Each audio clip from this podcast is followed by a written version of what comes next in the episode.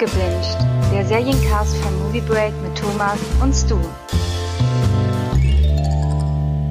Hallo und willkommen zu einer neuen Folge Abgebinged. Mittlerweile die Nummer 13, tatsächlich sogar an einem Freitag, allerdings nicht am Freitag, den 13. Und wie gehabt an meiner Seite der Stu. Willkommen. Ich grüße dich und ich grüße euch da draußen. Okay, wir haben wieder jede Menge Serien im Gepäck und geschaut und äh, wollen heute wieder ein bisschen drüber reden. Ich habe diesmal zwei Serien, du hast eine Serie, richtig? Genau, und dann haben wir auch zum Schluss noch äh, Preacher. Mhm. Wir haben ja letztes Mal versprochen, dass wir sie besprechen und ja, wir halten unser Versprechen. Immer, immer. Ja. Genau, dann äh, fange ich mal direkt an. Und äh, das ist jetzt auch schon so eine kleine Tradition geworden, dass ich immer irgendwie eine Kinderserie im Gepäck habe. Beziehungsweise Kinderserien in Anführungsstrichen, aber kindgerechte Serien. okay, Kinderserien. genau, und äh, zwar habe ich auf äh, Netflix äh, Carmen San Diego gesehen. Jetzt werden wahrscheinlich einige in ihrem Kopfkram drüber nachdenken, so Carmen San Diego, das kenne ich doch irgendwoher. Und äh, tatsächlich basiert das auf einer Videospielreihe und äh, die ist schon ein bisschen älter. Und zwar kam das erste Spiel dazu 1985. Mittlerweile ist das vor allen Dingen eher in Frankreich so eine Marke geworden. Und es gab dann aber in den 90er Jahren noch äh, eine TV-Serie dazu, die man vielleicht dann irgendwann mal nebenbei im Fernsehen gesehen haben könnte. Äh, die hieß damals noch Rare on Earth is Carmen San Diego. Und ähm, Netflix hat das jetzt quasi neu aufgegriffen und ist ja auch dafür bekannt, äh, alte Serienformate äh, neu umzuschreiben und wiederzubringen, so zum Beispiel She-Ra, die ja jetzt in diesem Monat auch wieder ihre neue Staffel bekommt. Und äh, deswegen war ich immer so ein bisschen interessiert, hatte die letztes Jahr, glaube ich, schon auf meine Watchlist gepackt und habe es jetzt endlich geschafft, sie zu gucken. Und zwar beide Staffeln gleich durch. Genau. Okay. Und ähm, dann. Wie lange sind diese Staffeln? Äh, das sind, boah, jetzt hast du mich, äh, zehn ja. Folgen, zehn Folgen, glaube ja. ich. Also ist gar nicht so viel ähm, und jeweils 20 Minuten. Also auch gut mhm. durchschaubar. Ähm, genau, vielleicht so ein bisschen, worum es geht erstmal. Es geht um Carmen San Diego. Aha. Äh, ich habe mal ein bisschen recherchiert, wie die ursprüngliche Serie oder das Spiel war. Im Spiel und in der Serie, wie ich es richtig verstanden habe, ging es eigentlich immer darum, dass äh, so eine Teenager-Ermittlergruppe äh, versucht, Carmen zu finden und zu kriegen. Das war die ursprüngliche Idee. In der Netflix-Serie ist das aber vollkommen anders. Und zwar wächst Carmen selbst äh, auf seiner Insel auf, äh, wo Weil sein Hauptquartier hat. Weil ist so eine Verbrecherorganisation, die ganz, ganz viele Diebe unter sich hat. Und die haben sich gedacht, wir ziehen die kleine Carmen mal groß. Und natürlich hat sie sich da ganz, ganz viele Skills angeeignet und wird auch selbst zu Dieben, hat aber ein Herz. Das heißt, äh, sie raubt nicht einfach Menschen aus und hat da keine Skrupel, sondern äh, hat einen moralischen Kompass und stellt dann für sich fest, boah, irgendwie ist Weil Kacke. Und versucht dann fortan alle Verbrechen, die Weil begeht, äh, zu verhindern. Und dann gibt's noch eine zweite Organisation, das sind dann die äh, Cops, nenne ich sie jetzt mal. Die heißen äh, ACME. Und die versuchen aber ebenfalls Carmen zu finden und zu kriegen. Und gleichzeitig hat sie aber auch ihr eigenes Team. So, und daraus ergibt sich so ein Katz-und-Maus-Spiel dann. Okay. Ähm, und das ist, ist das eine Serie, die ganz klar für die, sag ich mal, lieben Kleinen gemacht ist? Oder ist das schon eine Serie, wo du sagst, da können auch ältere Semester ihren Spaß haben? Oder anders gefragt, wenn ich jetzt sagen würde, danke für den Podcast, Thomas, und äh, ich würde auf Netflix gehen und mir die Serie angucken, mhm. würde ich Spaß haben? Jein. okay. Also ich glaube, das kommt so ein bisschen darauf an, auf die Erwartungen. Ne? Also die äh, Serie richtet sich schon klar an Kindern, weil es gibt eine Besonderheit. Äh, in jeder Folge reisen die halt in ein anderes Land oder entdecken irgendwas Neues. Und dann wird einfach nicht dieses Setting aufgemacht, sondern es gibt immer so ein paar Sätze dazu. Zum Beispiel, äh, wo liegt Australien? Was hat Australien so als Markenzeichen? Was wird da so angebaut beispielsweise? Äh, was ist die Hauptstadt von Brasilien? Also solche Dinge. Mhm. Das ist immer relativ witzig, weil das dann einfach so randommäßig plötzlich eingebaut wird. Hat aber einen gewissen Charme. Und äh, der Rest ist dann eher, wenn man so ein Fable für Animationsserien an sich hat, also da auch das nicht zur Seite schiebt und ähm, auch gut geschriebene, sympathische Charaktere mag und auch so ein bisschen eher leichten Humor und etwas Action, der wird da auf jeden Fall seinen Spaß haben, auch als Erwachsener, so wie ich beispielsweise. Und mhm. äh, mein Sohn hat auf jeden Fall Spaß. Ähm, ich muss ja gestehen, ähm, du hast gerade eben schon für einen Aha-Moment gesorgt bei mir, denn als ich äh, wie alt war ich da, neun oder zehn Jahre, gab es äh, eine Trickserie, Carmen San, die hieß Wo auf der Welt ist Carmen San Diego? Mhm. Und ich dachte äh, eigentlich, das ist das Original. Ich wusste gar nicht, dass es äh, auf einer Videospielreihe basiert. Und äh, jetzt, wo du das erzählst, von wegen so, dass sie halt so so Fragen stellen, ne, hier welche Hauptstadt von Brasilien, es ist übrigens Brasilia. Ähm, ähm, das kam, das, das war damals auch so. Da wurde dann irgendwie ähm, Fragen gestellt und die konnte man dann lösen, wenn man halt der Geschichte folgt. Und diese Geschichte wurde dann auch unterbrochen von so einer Art, so von Spielen. Also zum Beispiel so Wimmelbild. Also hat man halt eine Szene gesehen, irgend so einen Platz mit ganz vielen Menschen und da musste man halt gucken, wo es hat sich Carmen San Diego versteckt. Also so wie wir es kennen mit äh, Wo ist Walter oder Where's Waldo. Mhm. Ähm, ist, das, das, es kommt mir gerade so ein bisschen vor, als wäre das wirklich, ähm, eine, eine, eine Neuauflage halt nur eben, du hast es schon erzählt, es sind diesmal nicht die, die Ermittler im Fokus, sondern es ist, es klingt wie eine Art Origin Story. Mhm, ja. Genau. Und ja? ähm, das Ganze wird natürlich begleitet mit so einem großen Geheimnis. Also wer ist Carmen überhaupt? Wie ist sie auf die Insel gekommen? Wie kam sie unter Fittiche von von Weil? Und was sind auch die Hintergründe der Bösewichte beispielsweise? Das ist so dieser der rote Faden. Also Rot spielt sowieso eine ganz große Rolle in der Serie. Ähm, und das ist sehr charmant. Das ist auch gut geschrieben. Das macht auch Spaß, den ganzen zu folgen. Also du wirst auch immer wissen, wie es weitergeht überhaupt, äh, wie die Figuren auch miteinander agieren. Und es ist auch wieder eine Netflix-Serie mit starken weiblichen Figuren in der Hauptrolle für Kinder. Und das gefällt mir sowieso. Äh, und äh, da wird auch viel über Moral diskutiert. Ne? Also äh, ist es jetzt okay, das zu stehlen? Und was mache ich denn damit, wenn das gestohlen worden ist? Gebe ich das zurück oder nicht? Äh, wie ist das mit Armut beispielsweise? Also alle solche Themen werden da auch immer wieder behandelt dann. Ne? Und ganz klares Überthema ist natürlich, äh, so Diebe sind gar nicht so geil. Außer sie sind Carmen und machen was Gutes. Okay. Und ähm, wie ist so der Animationsstil der Serie? Denn bei Netflix gibt es ja durchaus Animationsserien, die einen sehr eigenwilligen Stil haben. Ja, gehört die auch dazu? Der ist aber wunderschön und butterweich. Man muss sich erstmal, glaube ich, ein bisschen dran gewöhnen in der ersten Folge äh, weil er so, was ganz Eigenes hat aber also so, so eher so kantig, würde ich es mhm. beschreiben. Mhm. Nichtsdestotrotz gibt's äh, schöne Panoramaaufnahmen, die Figuren sind gut gezeichnet und äh, du kannst dich auch immer sehr, sehr gut in diese Serie halt hineinversetzen. Also es macht Spaß. Yeah. Und die, die, die Schurken heißen Weil und die Bösen äh, und die Guten heißen Acme? Äh, genau, also, also Carmen hat halt ihr Team, da gehören noch mhm. ein paar ähm, Leute dazu und später kommt auch noch eine weitere Person dazu. Genau, weil sind die Bösen, die haben so einen so einen bösen Rat, nenne ich es mal, wo halt dann die Superschurken, da kannst du dich auch drauf bewerben. Und, äh, ja, ja, und ACME ist quasi so eine geheime Superorganisation, die abseits der Polizei agiert, aber die Verbrecher jagt.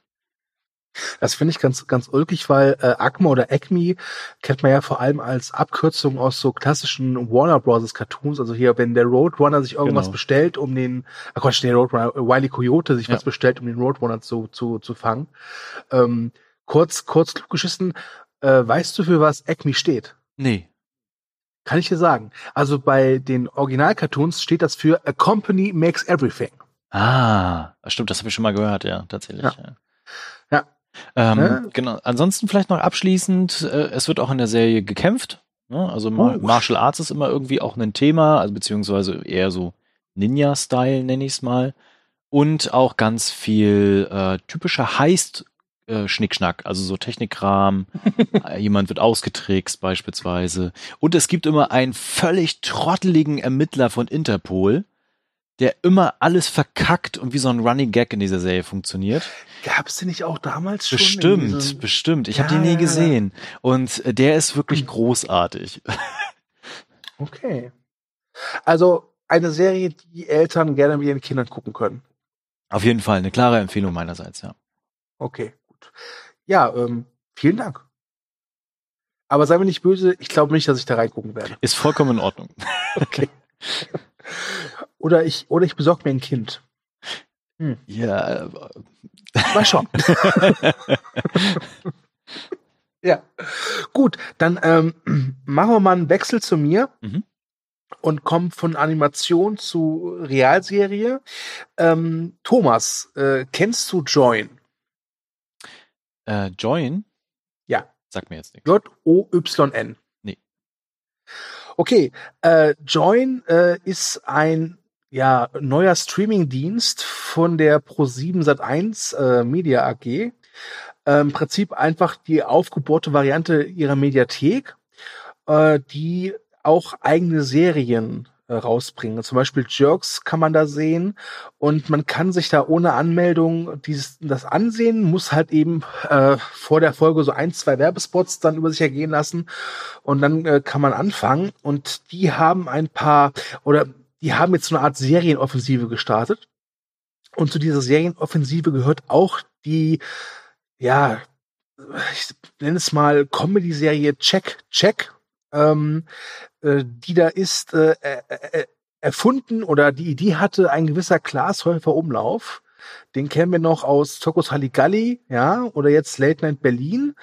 Und ähm, der spielt in der Serie Jan. Das ist ein junger Mann, der in Berlin wohnt und dort aber ja beruflich ziemlich auf die Nase gefallen ist und dann zurück in seinen Heimatort Simmering äh, zurückkehrt. Auch aus dem Grund, weil sein Vater Udo leider mittlerweile äh, dement wird oder an Alzheimer leidet. Ich bin mir gerade unsicher. Auf jeden Fall ist er sehr vergesslich. Und äh, Jan nimmt dann einen Job bei der Security von Simmerings äh, Airport an. Und Simmering ist halt ein Kaff, dementsprechend groß ist der Flughafen und der Verkehrsaufwand, der da betrieben wird. Ja, und davon erzählt äh, Check Check. Ich muss auch gleich sagen, ich habe die Staffel noch nicht komplett gesehen, denn ähm, Pro7 oder Join äh, veröffentlicht jeden Mittwoch immer zwei neue Folgen und aktuell gibt es vier Folgen zur Information, wir nehmen das ja am 1. November auf.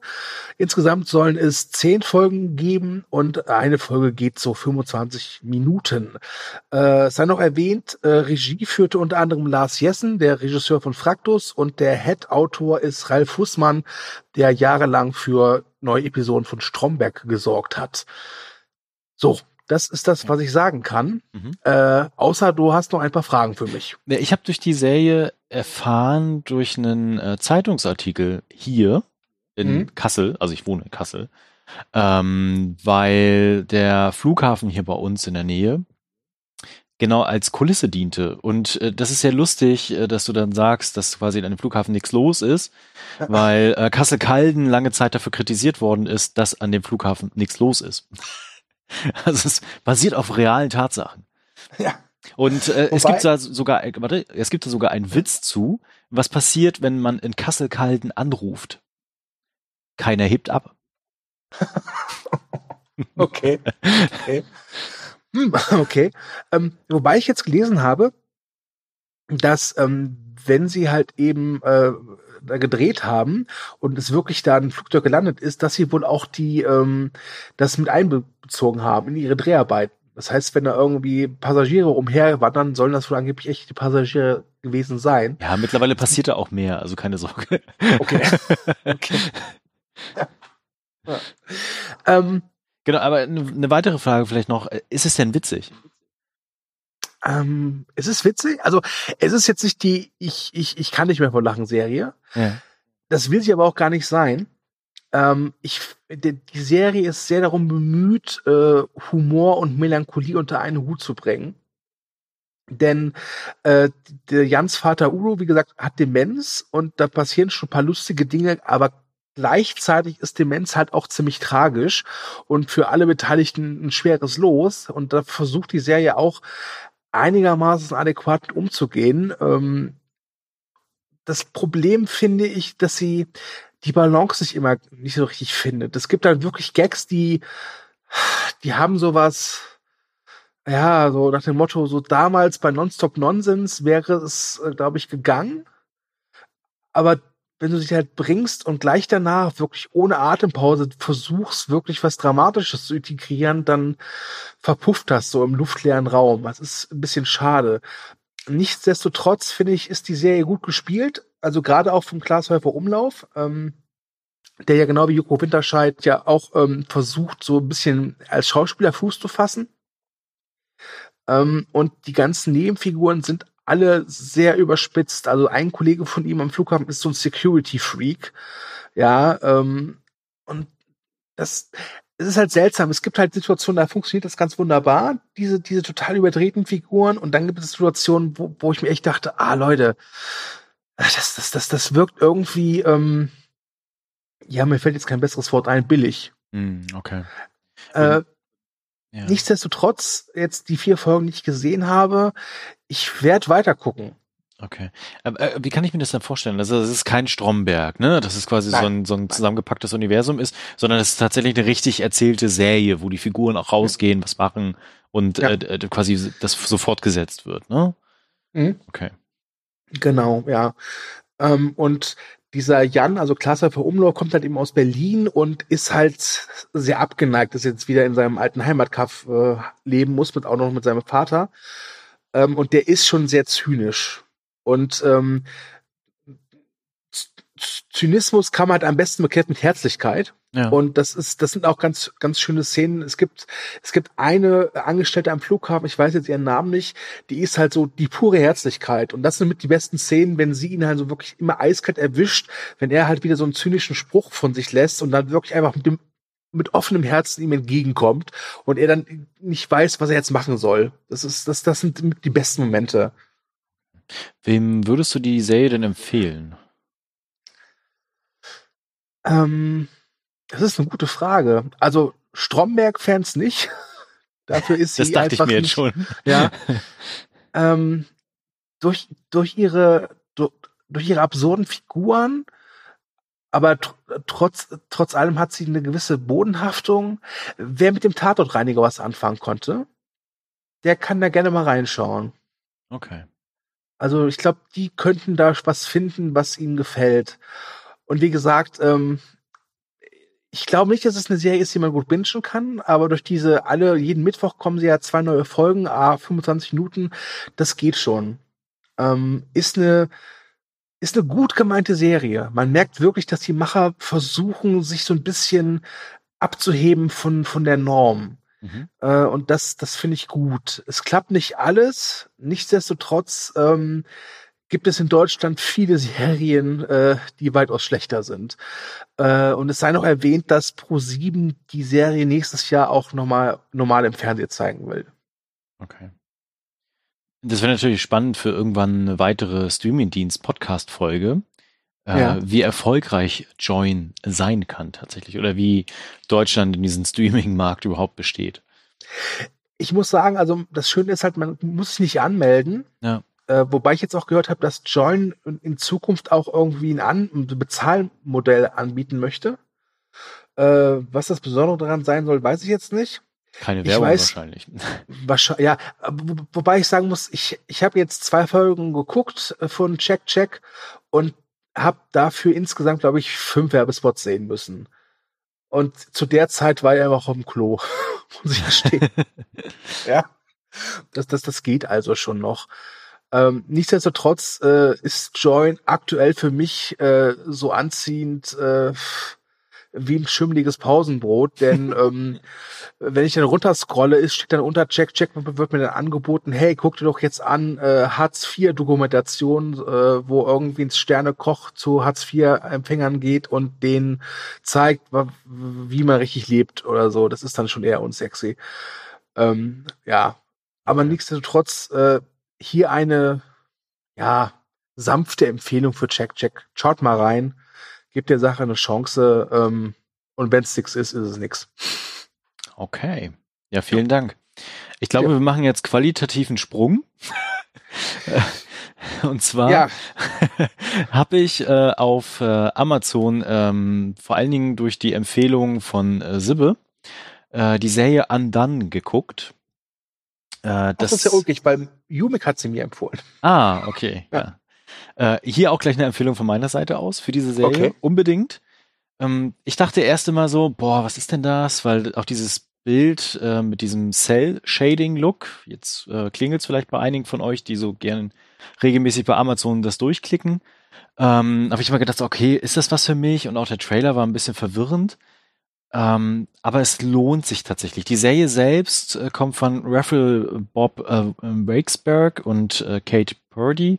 Die haben Bojack Horseman gemacht, ähm, was ja immer sehr, sehr hohe Wertungen bekommt, aber Netflix ist, ne? Mhm. Und äh, die haben einfach mal in so zehn Folgen, a 22 Minuten, also es ist leicht auch durchzubingen, so, so ihre kreative Ader freien Lauf gelassen. Mit einer Geschichte, die gleichsam lustig, spannend, geheimnisvoll, aber auch schwerwiegend ist. Das ist eine sehr komische Mischung, die sehr hervorragend funktioniert. Und zwar dreht sich die Serie um die äh, junge Alma, die einen Unfall hat, nachdem sie so ein paar Sachen richtig Kacke gemacht hat. Also die ist in der ersten Folge auch mega unsympathisch. Und ich war nach der ersten Folge sogar schon geneigt, nicht mehr weiter zu gucken, weil mir die voll auf den Keks ging. Ähm, aber ab der zweiten Folge, wenn sie dann ihren Unfall hatte quasi und im Krankenhaus aufwacht, hat sie plötzlich eine Fähigkeit.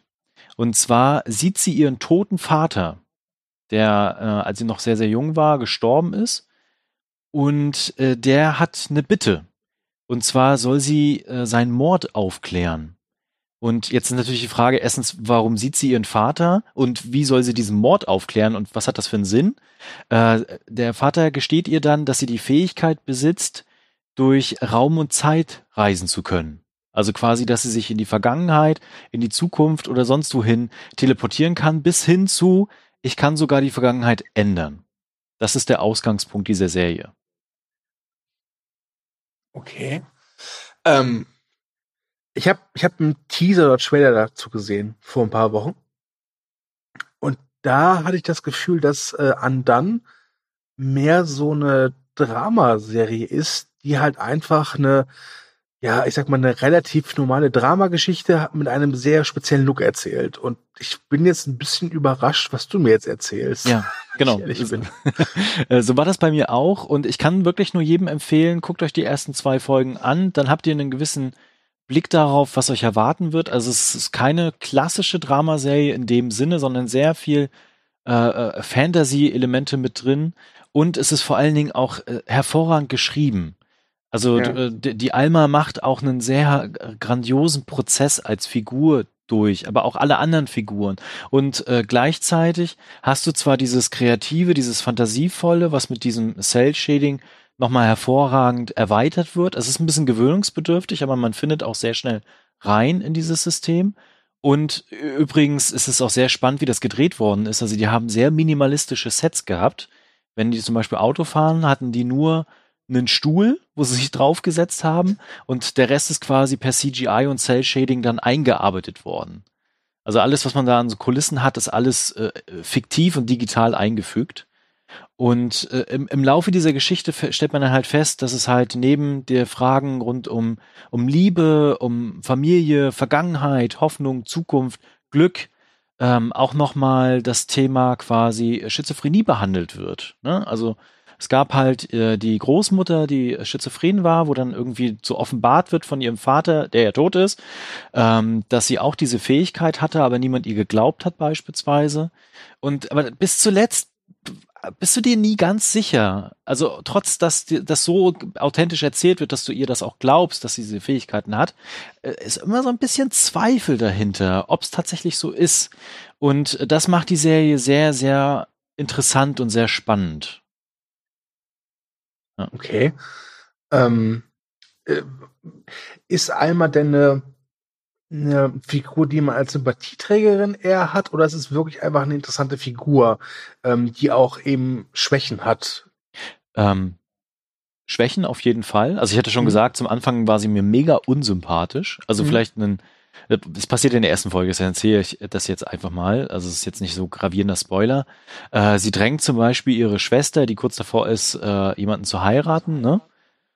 Äh, was jetzt vielleicht nicht so die perfekte Liebe auf den ersten Blick scheint, aber sie ist halt glücklich, ne? Äh, drängt sie sie halt in dem Junggesellenabschied, äh, dass sie fremd geht mit so einem Bartypen. So, und du denkst dir die ganze Zeit, Alter, wie assi. und äh, das zieht sich halt durch in dieser ersten Folge. Aber sie, wie gesagt, sie macht halt einen sehr starken Wandlungsprozess durch und äh, lernt dann auch ihre Dinge, die sie tut und wie sie mit Menschen umgeht und auch wie Menschen mit ihr umgehen, zu reflektieren.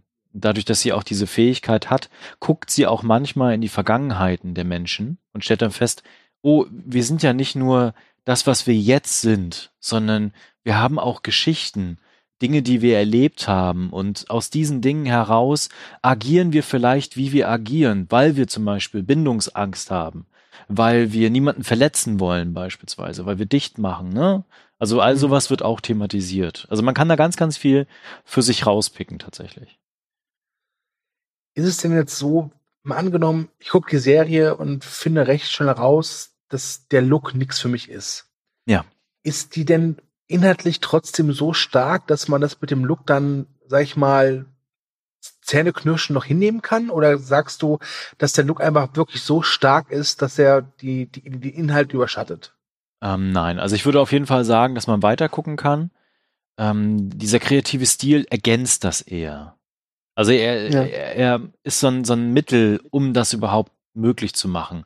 Weil ich glaube, hätten sie darauf verzichtet, hätten sie viel mit ganz klassischen CGI arbeiten müssen. Und dann hätte es nicht so gewirkt, wie es jetzt in dieser Serie an sich wirkt. Also es ist, glaube okay. ich, einfach nur ein, Mittel, um das umzusetzen, was sie eigentlich vorhaben mit dieser Geschichte. Okay. Ähm, ist es denn eine Serie, die mit der Staffel abgeschlossen ist oder ist das äh, noch offen, sage ich mal? Ja und nein. Okay. Also es gibt, es gibt die Option für eine zweite Staffel. Genau, also es ist noch nicht irgendwie ähm, beendet quasi, dafür gab es einfach noch keine Bestätigung, aber es ist auch keine zweite Staffel bestätigt. Und würden sie das jetzt abschließen, wäre es vollkommen in Ordnung. Auf der anderen Seite würde ich aber auch gerne mehr über Alma wissen. Mhm. Genau. Okay. Hm. So, also, also vielleicht noch mal ein Fazit, so ein ganz kleines. Ja. Ähm, für mich ist das eine der stärksten und kreativsten Serien des Jahres. Und uh, sie ist sehr schnell okay. durchgeguckt. Ähm, daher unbedingt mal reingucken, sonst habt ihr, glaube ich, dieses Jahr was verpasst. Okay. Ja, also ich muss gestehen, die ist bei mir schon auf der Watchlist bei Amazon. Ähm, aber ich habe mich noch nicht dazu durchringen können, auf Play zu drücken. Ähm, aber ich glaube, in den nächsten Tagen werde ich auf jeden Fall mal reinschauen. Ja. Weil ich mag den Look äh, und wie gesagt, ich war jetzt sehr überrascht zu erfahren, dass es jetzt keine reinratzige Dramaserie ist. Surprise. Surprise. okay. Ja, vielen Dank. Ja, gerne. So, äh, dann widmen wir uns mal unseren Hauptakt, würde ich sagen. Äh, ja, und ich freue mich tatsächlich sehr, ähm, weil ich es wirklich vermieden habe, jetzt äh, als die Staffel 4 erschienen ist bei Amazon, also die kam ja jeden Montag eine mhm. neue Folge. Genau. Ich habe es vermieden, mit dir darüber zu reden, weil ich echt gespannt bin, was du dazu sagst, weil ich ist es ein Podcast sozusagen die Enthüllung haben möchte, was du zu der Serie im Speziellen zur vierten Staffel zu Preacher sagst. Ja. Ähm, aber bevor wir über Staffel 4 oder allgemein Preacher reden, äh, um was geht's eigentlich? Genau. Äh, das ist gar ja. nicht so leicht eigentlich. ich überlege, ich versuch's mal. Ja, versuch's, ich versuch's mal. mal genau. ja. Ähm, also es ist eine, es ist basiert auf einem Comic äh, von Garth Ennis und jeder, der das Comic kennt, hat gesagt, dass er die Serie echt scheiße findet. Das Gute ist, ich kenne das Comic nicht. Kennst du das Comic? Nein. Gut. Also wir sind da raus. So, ähm, es geht um einen Prediger namens Jesse Custer, der ähm, äh, ja dem eine Gabe zuteil wird. Und zwar ein Engel und ein Teufel haben, haben Liebe gemacht und das Ergebnis ist äh, Genesis. Es ist eine unglaublich äh, große Macht und die kommt äh, zu Jesse. Jesse kann, wenn Jesse mit äh, Genesis etwas sagt, dann wird derjenige das auch tun. Ob er jetzt sagt, äh, steh auf einem Bein oder kratzt dir die Augen aus, äh, es geht nicht. Der, also der, der Hörer kann nicht anders und muss es machen. Ähm, das ist, ja. Und es, es ist schwerer, als ich dachte, das zusammenzufassen. genau, also die, ich glaube, die erste Staffel, also man kann das ja so ein bisschen unterteilen. Ne? Also in der ersten ja. Staffel geht's halt äh, vor allen Dingen um ihn als Priester an sich, der ja zurückgekehrt ist nach Hause und abzuschließen mit seiner Vergangenheit, aber halt pff, Dieb, würde ich mal sagen. Also sehr freizügige Dieb, was seine Moral betrifft und ähm, ist dann halt, will in die Fußstapfen seines Vaters, der ja Priester war und ihm immer versucht hat, auf den rechten Weg zu bringen, aber vor seinen Augen erschossen worden ist, ähm, dann quasi seine Fußstapfen zu treten. Und die ganze erste Staffel dreht sich halt in diesem Ort und äh, mit seinen neuen Fähigkeiten und dann fällt ja ähm, äh, äh, äh, Cassidy vom Himmel, ne, der wortwörtlich, wortwörtlich, der der Vampir ist, ne, und dann auch irgendwie herauskommt, es gibt noch mehr zwischen Himmel und Hölle. So. Und ja. ähm, dann legt er sich halt mit dem örtlichen äh, Großgrundbesitzer an und genau, also mehr würde ich gar nicht verraten wollen, weil es gibt einen ganz großen Plot-Twist am Ende der Staffel. Und äh, in der zweiten Staffel ist dann quasi das alles Vergangenheit. Und ähm, ja. in der zweiten Staffel geht's dann nach New Orleans, richtig? Jetzt bin ich gerade, oder ist das in der dritten? Das ist, das ist ja lustig, dass du sagst, weil ähm, ich mich also ich kann mich, äh, ich kann mich sehr deutlich an Staffel 1 und halt an Staffel 4 erinnern, was die letzte war. Ja. Yeah. Und ich kann mich noch erinnern, dass es in New Orleans halt die, die, die Situation mit seiner Großmutter gab. Ja. Yeah. Aber ich habe auch das Gefühl, dass mir irgendwas fehlt. Was, äh, also Staffel 2 und 3, da gab es ganz tolle Einzelmomente, mhm. aber es hat nicht ausgereicht, dass ich Staffel 2 und 3 wirklich so in Erinnerung behalten konnte. Genau, und das verm da, vermischt sich auch so ein bisschen. Das vermischt sich tatsächlich, äh, ja. Genau, ähm, aber vielleicht noch so ein bisschen, was die Serie auszeichnet. Ne? Also ja. sie ist blutig. Ja. Sehr, sehr blutig. Sie ja, hat, ich musste mehr, ich musste mehr als einmal meinen Jugendschutzpin bei Amazon eingeben, das stimmt. genau. Ähm, sie ist vollkommen verrückt, hat unglaublich verrückte Figuren und Charaktere und Ideen, die sehr absurd sind. Und sie stellen natürlich äh, das Thema äh, Religion an sich in den Mittelpunkt. Ne? Mit der ganz mhm. klassischen Frage, warum zum Teufel ist die Welt, wie sie ist? Und Gott, was machst du da eigentlich? Weil Gott gibt es auch in dieser Serie. Genauso wie den Teufel, genauso wie die Hölle, genauso wie den Himmel. Und aus all diesen Zusammenspielen mit den Figuren ergeben sich halt total verrückte Dinge, wie zum Beispiel der Heilige der Killer, äh, der quasi mit seinen Pistolen, weil er mal ein Western-Revolver-Held war, mhm. äh, jeden töten kann, den es auf der Welt als auch darüber hinaus gibt. Der ja. quasi der, der Terminator dieser Serie ist. Ja, stimmt. Ähm, ich habe das Problem gerade, ich habe, ich möchte so, so über unglaublich viele Dinge mit dir, über mit der Serie reden. ja. Ich weiß nur nicht, wo ich anfangen soll. ja, ja, wo ist ein guter Startpunkt? Und äh, was hältst du davon, wenn wir als Startpunkt mal vielleicht die drei Hauptfiguren nehmen? Ja. Nämlich Jesse Custer, den Vampir Cassidy und äh, Tulip, mhm. Die Ex-Freundin von Jesse Custer. Das ist ein guter Anfangspunkt. Was glaubst du? Das ist ein guter Anfangspunkt, ja. Ja. Okay, Jesse Custer, gespielt von Dominic Cooper, ist der coolste Priester, der jemals auf Erden gewandelt ist. Ja. So kann man sagen. Ich weiß nicht, wie viel Haargel der da, der Dominic Cooper beim Dreh verbraucht hat, aber Tonnen. es muss sehr viel gewesen sein. Tonnen wahrscheinlich. ähm, und der hat eine unglaublich tolle Ausstrahlung. Mhm. Ähm, der, äh, wenn er in seinem, ja, nicht Priestergewand, aber er hat halt dieses, äh, dieses markante, was, was so Priester haben, dieses weiße Ding da am Kragen. Ich weiß jetzt nicht, wie es heißt. Ich bin jetzt äh, da jetzt nicht religiös genug, genug, um das zu wissen. Aber der, der, wenn der die Szenerie betritt, dann, dann hast du sofort einen Fixpunkt. Mhm. Und das ist die Stärke des, der Serie, denn diesen Fixpunkt geben auch Tulip und Cassidy her. Ja. Äh, Tulip ist die Ex-Freundin von Jesse und ist so eine richtige ja, Rabaukin, ja, ähm, so eine Female Action Hero. Genau. Also ich glaube, das erste Mal, dass wir sie sehen, hantiert sie gleich mal mit einer Bazooka. Richtig, genau. Also die lässt sich nichts gefallen ja. ne, und haut den Leuten eher auf die Fresse, als zu sagen, okay. Ja. ja. Und Cassidy äh, ist, glaube ich, mein, mein Liebling. ist ein irischer Vampir. Ja. Ähm, und du hast ja schon gesagt, er fällt am Anfang wortwörtlich vom, äh, aus dem Himmel, mhm. ähm, nachdem er in einem Flugzeug nämlich auf ein paar Vampirjäger trifft, die er sehr blutig, äh, ja. Und spektakulär auch. Und spektakulär auch von ihrem Dasein ähm, äh, erlöst. Ähm, der ist so, der hat so was Proletenhaftes, aber auch Charmantes. Ja. Finde äh, ich. Äh, äh, manchmal tut er mir total leid. Ja. Und dann denke ich wieder so, boah, Cassidy, ey. Und er liebt Drogen. Ja, das stimmt. Ich meine ganz ehrlich, er ist unsterblich, ne? Er kann ja, ja was er will. Genau, ist egal. ja, ja. Und ich, ich mag auch sehr, wie die Serie, äh, wie die Serie mit dem Vampirmythos umgeht. Mhm, genau.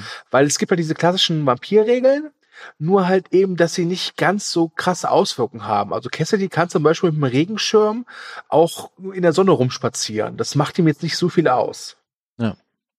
Ja das ist, das ist alles ganz, ganz interessant bis, bis nett äh, so zusammengestellt.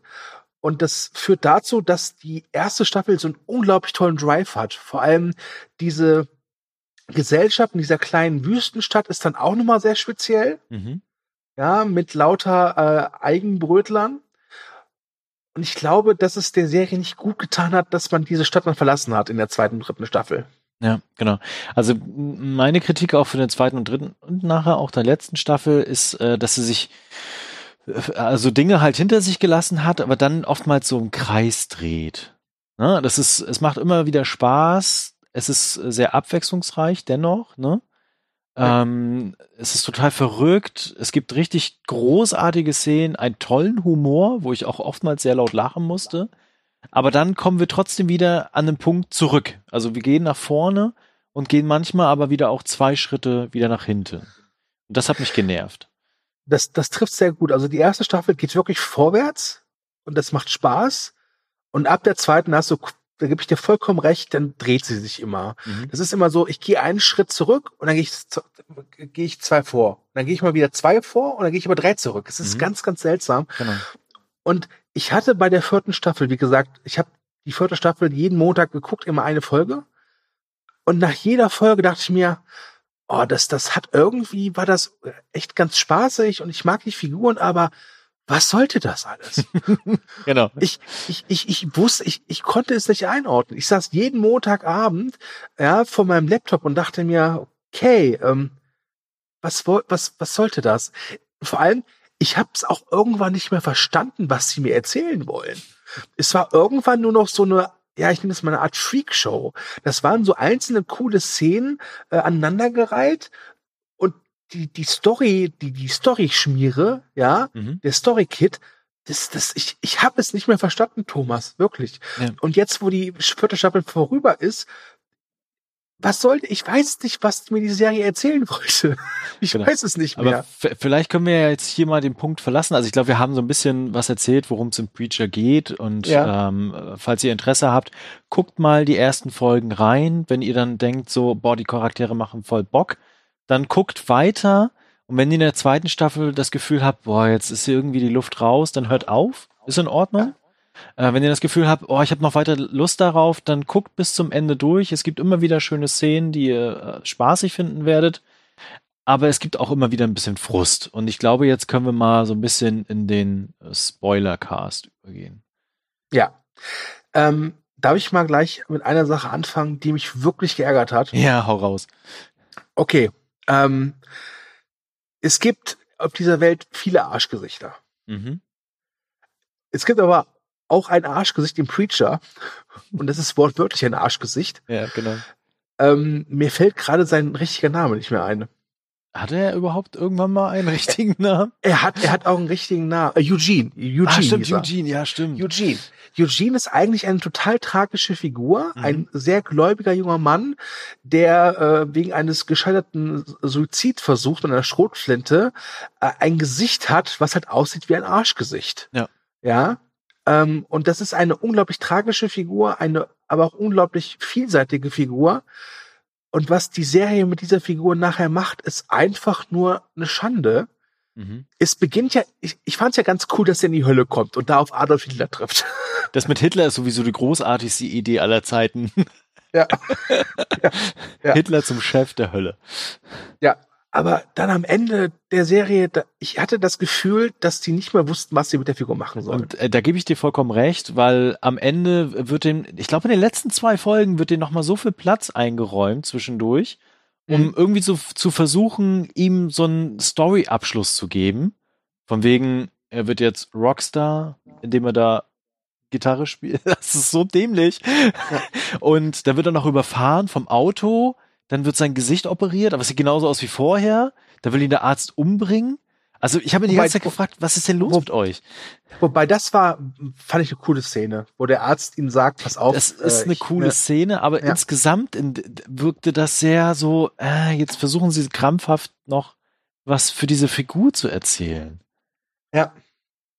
Und das, äh, ja das war in der ersten Staffel so toll. Auch als man erfahren hat, wie es halt zu diesem Suizidversuch oder es war ja, ja dann doch mehr ein Unfall kommt, genau. ja. Ähm, äh, unglaublich, also in doppelter Hinsicht tragisch. Einmal tragisch innerhalb der Serie und einmal tragisch, was dann aus dieser Figur dann letztlich gemacht wurde. Ja. Ähm, wirklich, ähm, sehr schade. Um mal, um mal zu dem zurückzukommen, was du gesagt hattest, dass du irgendwann ja. den, den, äh, den Faden verloren hast, ne? Ja ich dachte schon, mir geht's nur alleine so. Und ich dachte, eigentlich bin ich selber schuld, weil ich habe in den, also ich habe das in zwei Abenden durchgeguckt und äh, hatte äh, zwischen der Folge eins und zwei irgendwann mal Sport nebenbei gemacht. Ja. Und dachte dann, oh fuck, jetzt hast du zwischen Liegestütze nicht aufgepasst, was ist passiert? äh, weil, weil sie dann plötzlich irgendwie wieder zurück waren und wieder dahin mussten in diese Wüste. Und dann hat das irgendwie fünf Folgen gedauert, wo ich mir immer gefragt habe, was zum Teufel hast du verpasst? Und ich dachte, das ist ganz unglücklich, weil ich dachte, das liegt an mir, weil ich halt jede Woche nur eine Folge geguckt habe und dachte, ich bin es einfach nicht mehr gewohnt, einfach diese, diese Art der, der, des, des Seriensehens, weil ich ja auch so ein Binscher bin. Ja. ja. aber okay, wenn du sagst, du hast es in zwei Tagen die vierte Staffel geguckt, dann okay, das liegt lange nicht an mir. Ja, genau. Also ich habe äh, ich habe diesen diesen Punkt nicht mehr erreichen können, wo ich dann äh, für mich so eine innere Logik aus dieser Staffel herausziehen konnte. Also ja. ich habe mich dann immer gefragt, warum Warum setzt er seine Fähigkeit nicht, nicht ein? Äh, irgendwann am Ende. Was, was, was, was soll das, ne? Und warum müssen sie jetzt wieder alle zu diesem Berg zurück? Und warum gehen sie von diesem Berg erst weg, um danach wieder da einzubrechen? Hä? Hm. Und was sollte das mit diesem, mit diesem degenerierten Jesus-Klon? Und, ja. Und, und, und, und warum war Hitler plötzlich nicht mehr so wichtig? Und, und warum hat der, äh, der, der Heilige, der Killer dann plötzlich dann doch Jesse? Es ist, äh, ich habe das alles nicht, ich habe das nicht mehr verstanden. Ich muss auch gestehen, da bin ich nach Folge 4 oder 5 dachte ich mir auch, weißt du was, ich, ich habe ja Spaß beim Gucken, so ist es ja nicht. Ja, aber ich, ich, ich, ich, ich hab's, ich habe keine narrative Erfahrung mehr. Mhm. Das ist einfach nur so, es sieht cool aus, es sind nette Ideen drin, aber als Ganzes raff ich's einfach nicht mehr. Und dann dachte ich mir, okay, dann nimm's halt als das, was es ist anscheinend, nämlich einfach nur so als als als äh, Aneinanderreihung von, von netten Szenen. Es gibt zum Beispiel eine Action-Szene, die das ist so eine Art Referenz an Oldboy. Das ja. ist so ein Kampf in, in so einem Korridor, der auch sehr blutig ist. Der war schön anzugucken. Genau. Ja?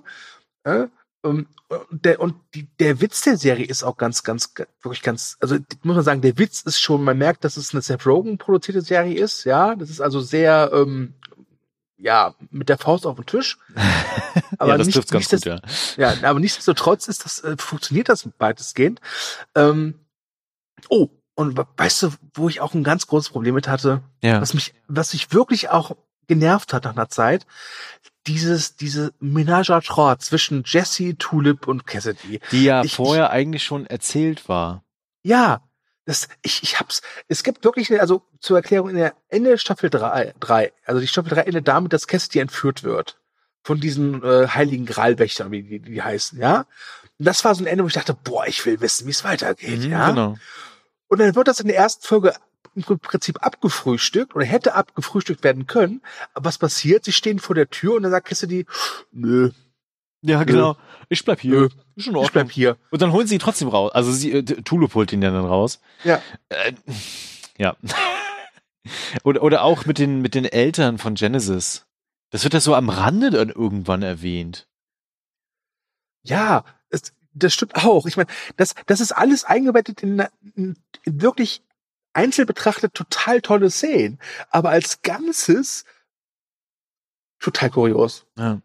Und sie haben natürlich auch das Budget sehr weit runtergefahren, hatte ich das Gefühl. Mhm. Also klar, es gibt immer noch coole Action-Szenen und manche waren auch sehr blutig, das hat immer noch funktioniert.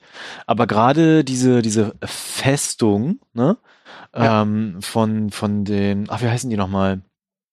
Äh, Hüter des Grals, meine ich. Ja, genau, von den Hüter des Grals. Das war halt wirklich irgendwann so absurd trashig, ne?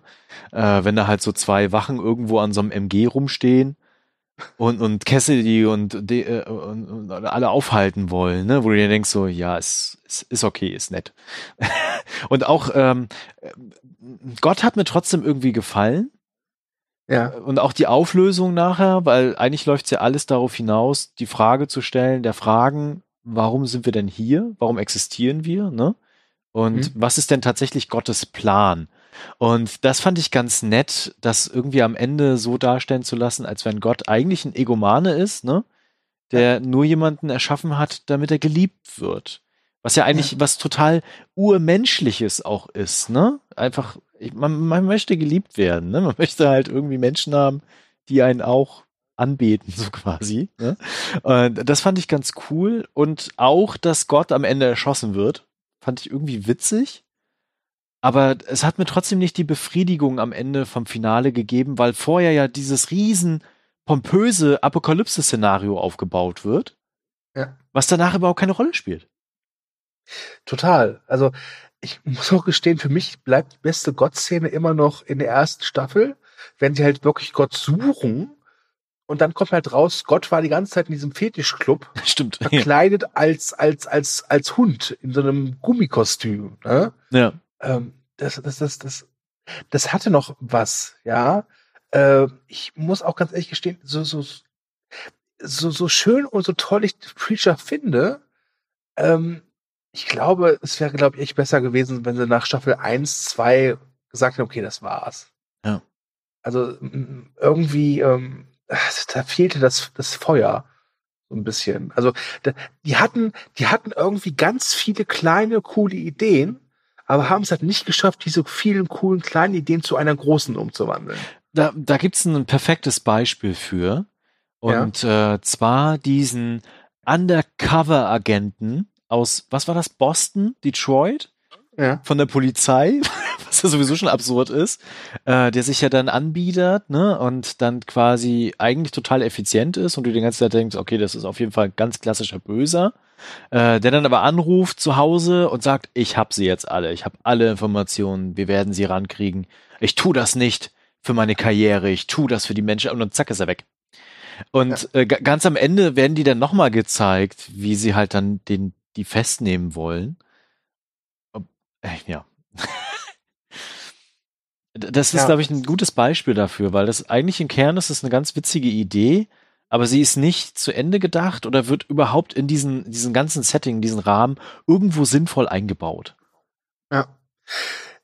Eine der Ideen, die ich zum Beispiel auch an sich ganz cool finde, ist, ähm, dass äh, Gott ja so ein Febel hat für diesen Jesus-Klon, der ja total degeneriert ist, ja, ja der also geistig behindert ist, sagen wir uns, wie es ist. Ähm, und dass das, dass für Gott das der, der bessere Jesus ist als der, als der, in Anführungszeichen, normale Jesus, mhm. ja. Sein Sohn.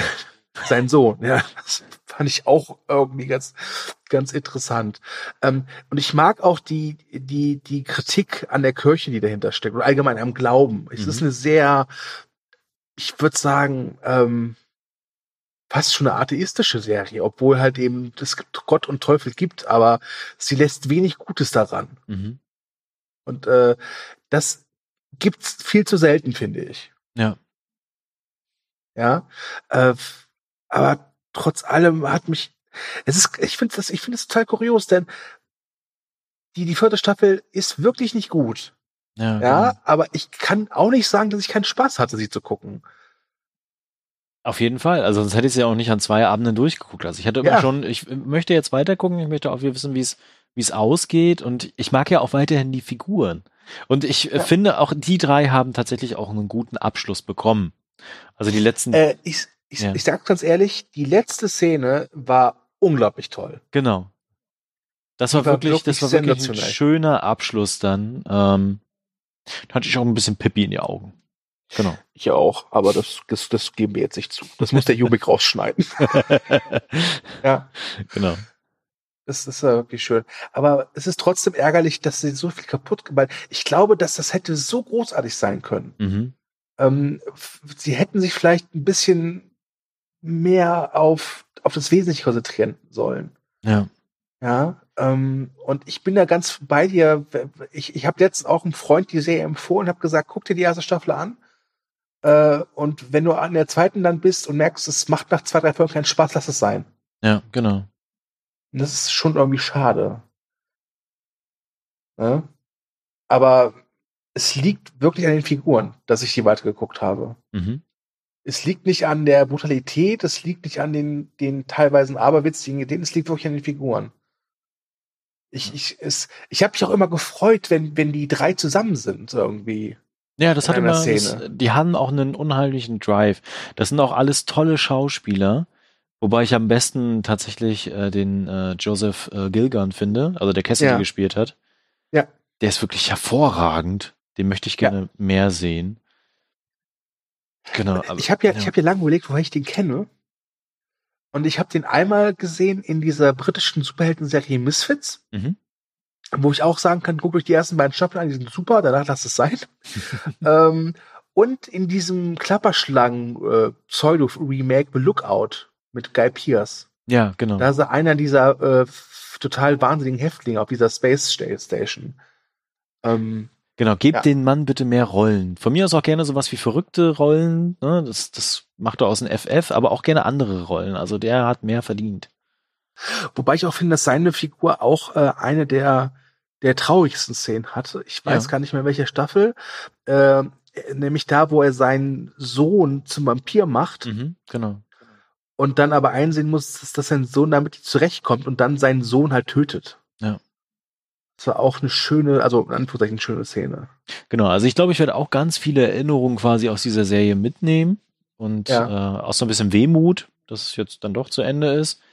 Ähm, aber auch viel, was heißt viel, aber einigen Ärger, wo ich, wie du es halt schon beschrieben hast, ne, wo, einfach viel zu viel war, wo der rote Faden irgendwie weg war, wo es sich im Kreis gedreht hat, vor, zurück.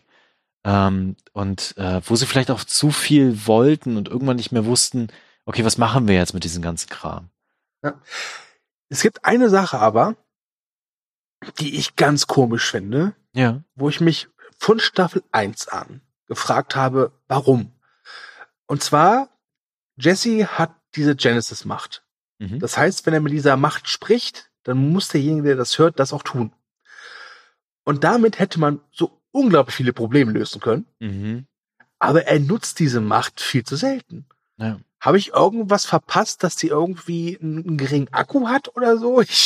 Ich, oder Ja, sie- sie- oder ist die jetzt anders vor, ist, ist jetzt anders vorgekommen? Sie begründen das ja einmal damit, dass wenn er zu viel Schlechtes damit tut, also so habe ich es Mhm. noch in Erinnerung, ähm, dass dann die Kraft tatsächlich schwächer wird. Aber das war nachher auch wieder kein Thema. Also es war nur zwischendurch mal thematisiert worden. Aber danach, Also in der vierten Staffel wird er ja von diesem äh, Heilige der Killer gejagt und der kann ihn ja dadurch orten. mhm. Aber gerade in den ersten zwei Staffeln dachte ich mir ein paar Mal so, er sagt doch einfach mit Genesis, er soll es sein lassen.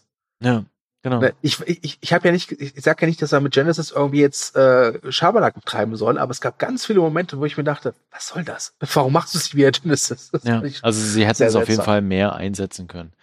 Ja. Äh, übrigens sehr witzig fand ich ja seine Odyssee mit dem Piloten in der vierten Staffel.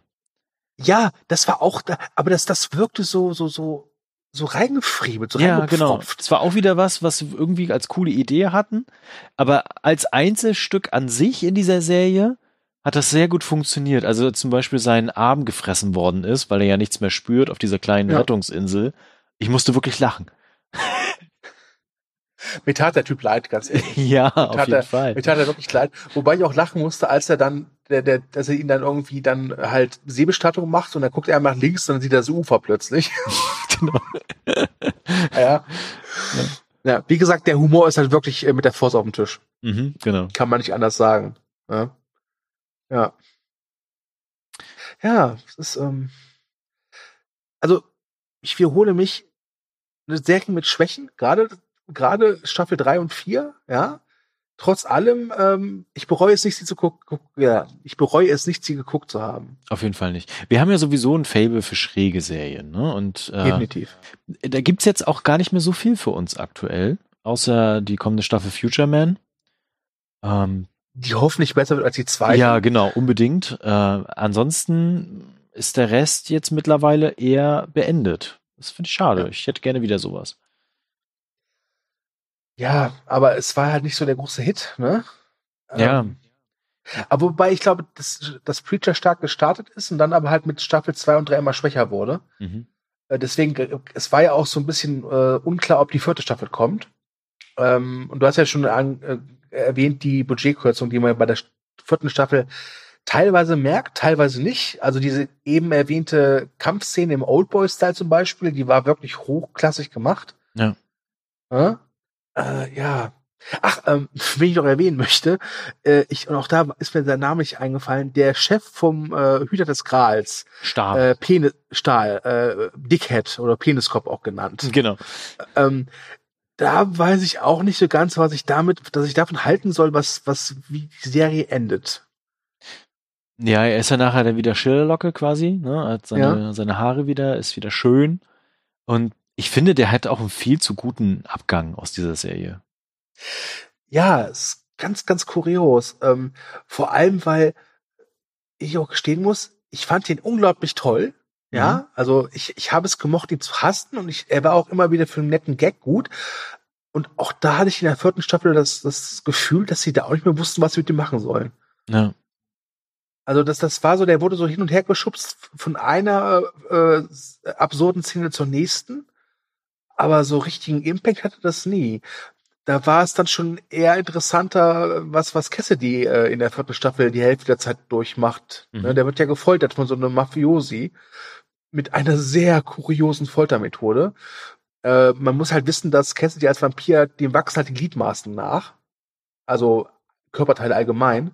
Und dann wird halt eben äh, im Sekundentakt äh, Takt, äh, kastriert oder äh, na, entmannt, sagen wir es mal so. Und das ist übrigens auch was, was ich scheinbar verpasst habe. Wollten Sie daraus jetzt ein Mittel machen, was verjüngt oder nicht? Es wurde gesagt, aber sie haben es dann nie weitergesponnen. Ja. Äh, ja, ganz seltsam. Das Also, war auch wieder ähm, was, was mich sehr verwirrt hat, muss ich gestehen. Weil ich hatte dann äh, zwischendurch das Gefühl, okay, er ist jetzt tatsächlich irgendwo hinverlegt oder wird hinverlegt aufgrund Ja. dessen, äh, aber so richtig durchgezogen haben sie es dann halt nicht. So. Ja, und irgendwann tackert sich äh, Stahl einen Penis von ihm an, an, an, den Kopf, wo früher mal sein Ohr war. Das ist, äh, das, das, das, das ist halt irgendwie äh, skurril des, des skurrilen Willens, aber nicht, nicht wirklich, um was zu erzählen. Das Mhm, ist halt, genau. äh, ich glaube, damit, damit fasst man die vierte Staffel äh, ganz gut zusammen. Ja, auf jeden Fall. Ne? Mit einem Penisohr. Ja, ich bin, ich bin auch ehrlich, ich glaube, wenn ich die vierte Staffel in ein paar Jahren äh, Revue passieren lasse, dann habe ich nur noch die letzte Szene in Erinnerung. Wenn halt das Kind, äh, wenn Tulip Junior, also die Tochter von Tulip und ähm, Jesse am Grab ihrer Eltern steht und dann auf Cassidy trifft Mhm. und Cassidy mit ihr redet und dann halt durch die Sonne geht ohne Schutz, was man ja schon so als Suizid äh, sehen kann, weil er einfach keinen Bock mehr hat. Ne? Ist Ja. halt, äh, hat halt die Jahrhunderte jetzt auf der, in der Welt verbracht. Ja, genau. Also ich glaube, so wird es mir auch gehen, ja. Aber ich kann mir vorstellen, dass ich in ein paar Jahren vielleicht denke, boah, Preacher war cool und dann mir die erste Staffel nochmal angucke. Das kann ich mir Das, aber das wäre ja noch gut. Die erste, da kannst du ja nicht viel falsch machen. Ja, ja. Gut. Hast du noch irgendwas zu Preacher? Ah, nee, ich glaube, jetzt haben wir alles durch. Okay, dann war das für eine sehr ereignisreiche Ausgabe heute, Ja. Folge 13. Wir hatten äh, äh, Cell-Shading Zeitreise, wir hatten Pro-7-Serie mit Moderator, wir hatten Carmen San Diego und wir hatten eine Serie, die total skurril, brutal und absurd ist, wo wir beide am Ende aber nicht mehr wussten, was soll das Ganze. Genau. ja. Doch. Das, So, äh, so, so machen Serien Spaß, sag ich. so machen sie einen Spaß. ja, okay. Ja, gut. Ähm, dann äh, Dankeschön für deine Zeit. Na ja, klar. Äh, genau, dann ähm, bevor wir gleich jetzt Schluss machen, das obligatorische, wenn ihr die Serien gesehen habt, schreibt gerne in die Kommentare, wie euch sie gefallen haben. Ob ihr irgendwie sagt so, boah, das sehen wir komplett anders oder vielen Dank für die Empfehlung, das wäre auch mal ganz nett. Wenn ihr Serien habt, die wir mal sehen sollten, aufgrund irgendwie ist mega cool, dann gerne auch in die Kommentare. Ansonsten auch natürlich ganz, ganz viel liken, weitererzählen. Genau, also kurzum, verbreitet die Kunde, würde Nelson jetzt sagen bei den Simpsons. Ja. Genau, ansonsten bleibt mir nur zu sagen, ähm, bis zum nächsten Mal. Abgebinged Folge 14 wird definitiv kommen. Ich habe meine Liste quasi schon wieder voll mit Serien, die ich jetzt den nächsten oder den nächsten Tagen anfangen Deine Liste ist auch niemals leer, Thomas. das stimmt, genau. Also da wird auf jeden Fall wieder ganz, ganz viel kommen. Ja, gut. Dann sage ich auch nochmal Tschüss und ähm, es war mir eine Freude, wie immer, mit dir zu casten. Ja, ebenso. Macht's gut, bis denn. Ciao.